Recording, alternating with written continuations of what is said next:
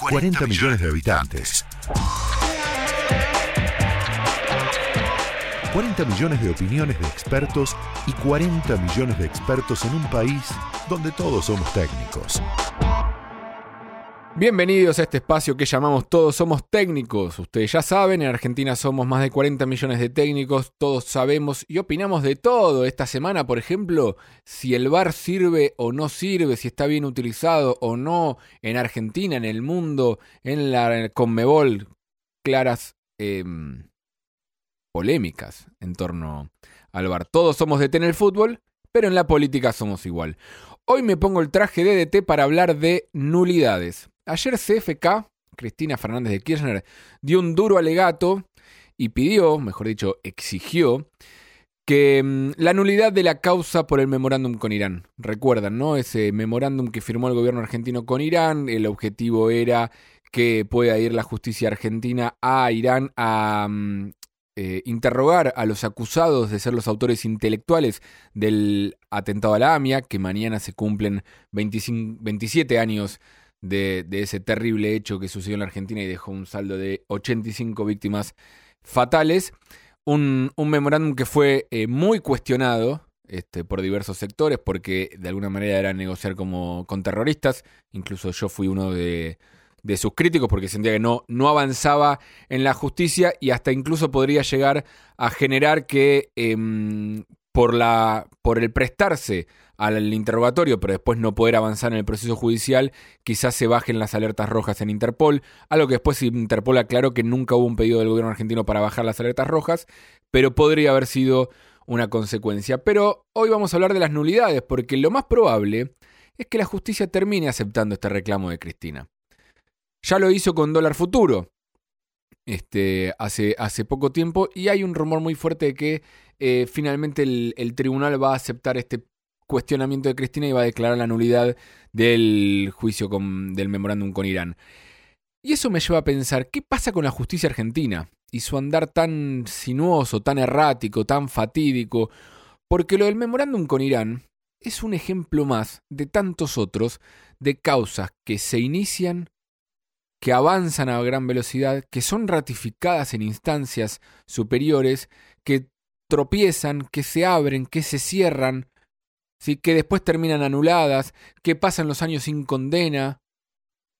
Y pasa cotidianamente, ¿sí? ya que nos acostumbramos a desconfiar de todo lo que pasa en la justicia. Esta semana solamente eh, el plan Cunita, por ejemplo, un plan eh, que avanzó en la causa judicial, tuvo procesamientos, tuvo ratificación de cámaras eh, superiores, ahora terminó siendo anulado los procesamientos por la justicia. Vudú también esta semana hubo novedades y le bajaron la condena y va a terminar pudiendo salir con libertad condicional en muy poco tiempo más. Dólar futuro, ya lo dije. El vacunatorio VIP. Sí, que esta semana el, el juez, la jueza Capuchetti dijo que no era delito, eh, entonces dictó la falta de mérito y siguió investigando algunas cuestiones, pero cerró prácticamente toda la investigación, pero después apareció un fiscal que no apeló y otro fiscal que sí apeló y dijo que sí hay delito. Es decir, la justicia nos está acostumbrando que hay posibilidades de decir casi cualquier cosa, que los argumentos solamente hay que buscarlos y pueden ser para un lado o para el otro, y termina siendo una cuestión casi política nada más.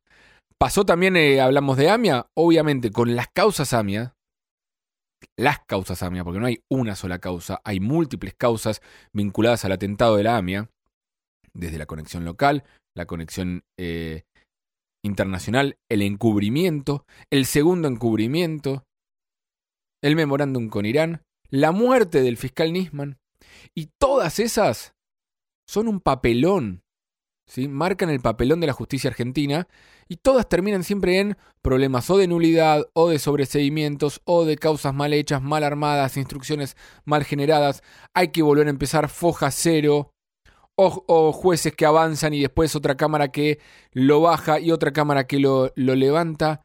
No entendemos nada. O, o distinto, entendemos lo que queremos entender. Y no es solamente en los últimos tiempos, vamos a la historia y tenemos casos como las condenas o no condenas a Menem en diferentes causas, atravesaron, estuvo preso y después fue sobreseído, recibió condena y nunca fue preso, se dictó la falta de mérito o porque venció el plazo para, para, las condenas. Coimas en el Senado, estábamos todos convencidos que había coimas en el Senado, hubo un juicio y terminaron todos este, sobreseídos. Ejemplos abundan, ¿sí? jueces que hacen mala instrucción, camaristas que avalan, camaristas que sobreseen, fiscales que apelan, fiscales que no apelan. Así puede, puedo seguir y cada uno de cada una de las causas va a decir, no, porque esto fue así, así, así, y otro te va a decir, no, fue así, así, así, y vas a tener un abogado defensor que te va a decir una cosa y otro abogado acusador que te va a decir lo contrario. Hay algo que me parece claro. El problema parece que no son los jueces, o no son solo los jueces. El problema sale de la política. La mala política hace también que a la larga haya una mala justicia. No quiero con esto salvar a los jueces, sino decir no son los únicos responsables de esto. Por otra parte, Cristina también planteó la nulidad de la deuda, de alguna manera. Es decir, hizo todo un alegato político sobre la justicia, diciendo que la justicia em, actuaba de esta manera porque los fondos buitres nos querían obligar a tomar deuda, a pagar deuda y tomar deuda, y de esa manera dominarnos a la Argentina con la deuda. No quiero entrar en ese análisis porque a mí me parece un delirio. Es la típica de Argentina está en una situación que el resto del mundo no le pasa. El resto del mundo no siente que sus acreedores los quieren dominar con la deuda. ¿Qué le pasa al mundo? Uno me gustaría preguntarle a Cristina, ¿qué le pasa al mundo, al mundo financiero que con Argentina se porta tan mal y nos quiere dominar y no con el resto del mundo? Es un tema. Pero hablando de deuda, lo que debería insistirse también, no solamente la nulidad de la deuda, que no haya más deuda o limitar la cantidad de deuda que se toma o que sea responsable, sino la nulidad del déficit, que es la otra cara de la moneda. Este gobierno aumentó el déficit y aumentó la deuda también. Cristina mostró ayer gráficos y lo terminó en 2019.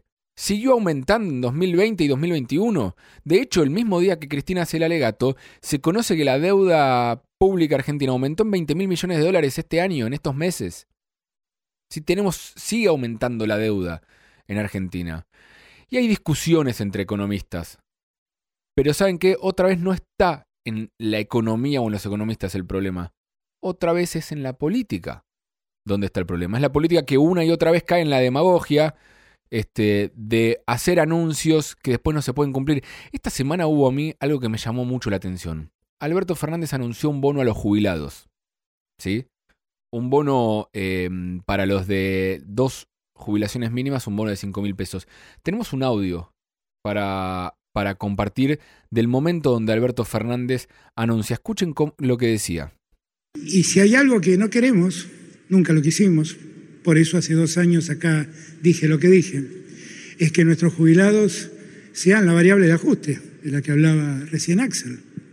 Entonces Fernanda me dijo, mirá, me parece que es una buena ocasión que más allá del aumento trimestral que corresponda, nos garanticemos que los jubilados estén por encima de la inflación recibiendo un bono excepcional de, que significan 5 mil pesos que en agosto serán pagados. Escuchen, ¿eh? Entonces, bueno, Fernanda me lo dijo, dije, es una gran idea de Fernanda.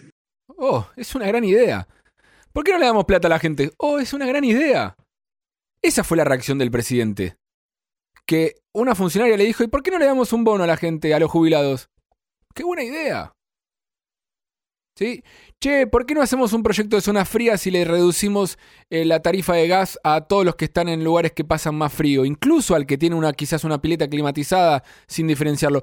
Oh, es una muy buena idea che, ¿por qué no hacemos un IFE durante, hacemos una cuarentena eterna y le damos un IFE para ayudar a la gente, obviamente, que se queda sin trabajo? Van a ser 3 millones de personas. Bueno, al final son 9 millones de personas. Oh, es una gran idea. Y así podemos pensar mil cosas. Hace unos días Claudio Lozano le presentó un proyecto a Alberto Fernández para un ingreso universal para todos. ¿Sí? Para todos los que cobran menos de X cantidad de plata, un ingreso universal. Oh, es una gran idea. Y sí, Darle plata a la gente es una gran idea. ¿sí? Ayudar a la gente es una gran idea. Pero lamento decirlo, si un político hace buenos anuncios, sobre todo de medidas económicas, transformadoras, desconfía. Seguramente hay un gato encerrado. ¿Sí? ¿Por qué? Porque los recursos son escasos, ¿sí? Y los recursos salen de una misma caja. Entonces hay que financiar todo. desde la salud pública, desde la educación, la seguridad, ¿sí? a la ayuda social, por supuesto, a los más vulnerables, a apoyos a, las industrias que necesitan quizás en, en momentos especiales. No alcanza la plata para todo. A mí me encantaría que los políticos todo el día digan, oh, qué buena, qué buena idea. El problema no es la justicia, aunque haya jueces malos. El problema no es la deuda, aunque haya prestamistas usureros o fondos buitre. El problema es la política y su demagogia. Por eso creo que es clave que empecemos a pedir la nulidad, no de los políticos, porque son necesarios los políticos, sino la nulidad de la demagogia. Ese es mi planteo porque todos somos técnicos.